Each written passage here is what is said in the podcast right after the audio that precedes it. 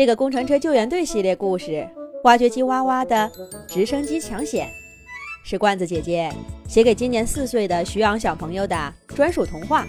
罐子姐姐祝徐昂小朋友遇到事情不慌不忙，勇往直前。挖掘机哇哇克服了恐高症的事情，在工程车救援队里传开了。在经历了上一次被吊车吊吊。吊起来到高空作业，挖掘机哇哇已经对外宣称自己是工程车救援队第一个飞起来的汽车。这么一说呀，引得铲车铲铲，推土机推推，好多队员很是羡慕。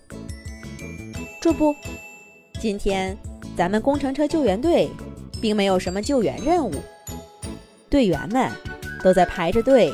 让吊车吊吊，把他们吊到半空中做游戏呢。可就在大家玩的不亦乐乎的时候，卡车队长冲到操场上，总部的警报声也同时响起，天空中也传来了震耳欲聋的轰鸣声。挖掘机哇哇抬头一看，好家伙！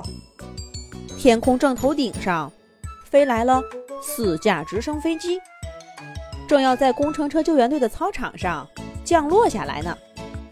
卡车队长卡卡一脸严肃地说道：“紧急抢险任务，童话市上游突发了山体滑坡，被堵塞的河水形成了一个堰塞湖。现在，这个堰塞湖正在不断的扩大。”如果堰塞湖塌方了，倾泻而下的湖水就会把咱们童话市整个淹没。又到了咱们工程车救援队出场的时候了。啊！工程车救援队的队员们虽然见惯了危险场面，可是听到这个消息，也都大吃了一惊。这时候，降落在操场上的直升机小队长。发话了！报告卡车队长，直升机小队奉命前来报道，请指示。卡车队长提高了音量说道：“由于山体滑坡，前往堰塞湖附近的道路已经被冲毁了。童话市为了让咱们顺利救援，特意派出了直升机小队。”来帮我们抵达救援现场。抢险无人机小飞，你先过去侦查情况。抢险无人机小飞立刻升空飞去。卡车队长又在分配接下来的任务。挖掘机挖挖，铲车铲铲，呃，推土车推推。你们三个跟我一块儿，让直升机把咱们吊着。去堰塞湖土坝上，快！大家赶快帮忙，把我们四个捆起来，再固定一下绳索。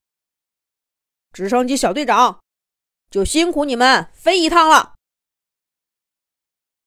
直升机小队长说：“卡车队长，请您放心，我们几个力气大的很，飞行技术也非常好，吊着你们飞过去。”那没有任何问题，只是咱们要飞到地面几百米以上的高空，你们不要害怕就是了。快快快，快帮我固定钢丝绳！我挖掘机哇哇这一次真的要飞到天上了，这比吊车吊吊吊起来可刺激多了。虽然嘴上这么说。可是队员们发现呐，在给挖掘机挖挖固定钢丝绳的时候，这个家伙还是有点害怕的，微微颤抖。哈哈，他呀，可能还是有点恐高呢。不过大家并没有拆穿他，反而抱着他轻轻的鼓励。随着跟直升飞机相连的钢丝绳固定完毕。直升机的螺旋桨开始转动了，狂风吹起，挖掘机哇哇顿时被风沙吹得迷住了眼睛。这时候，钢丝绳突然被拉动，挖掘机哇哇的履带也离开了地面，十米、二十米、三十米，到了上次吊车吊吊吊我的高度了。五十米，一百米。地面上的朋友们看起来就像个小不点儿了。咦，我居然真的不恐高了！挖掘机哇哇兴奋极了，他心里想着：不就是个堰塞湖吗？一会儿看我挖掘机哇哇的，保证完成抢险任务。直升飞机速度飞快。只用了十分钟的时间，就到达了抢险地点——堰塞湖边。然后，四架直升机缓缓落下，把卡车卡卡、挖掘机挖挖、铲车铲铲和推土车推推放在了堰塞湖的土坝上。卡车队长卡卡根据抢险无人机小飞侦察到的三维地图，选定了。给堰塞湖疏通的方向，立刻跟队员们行动起来了。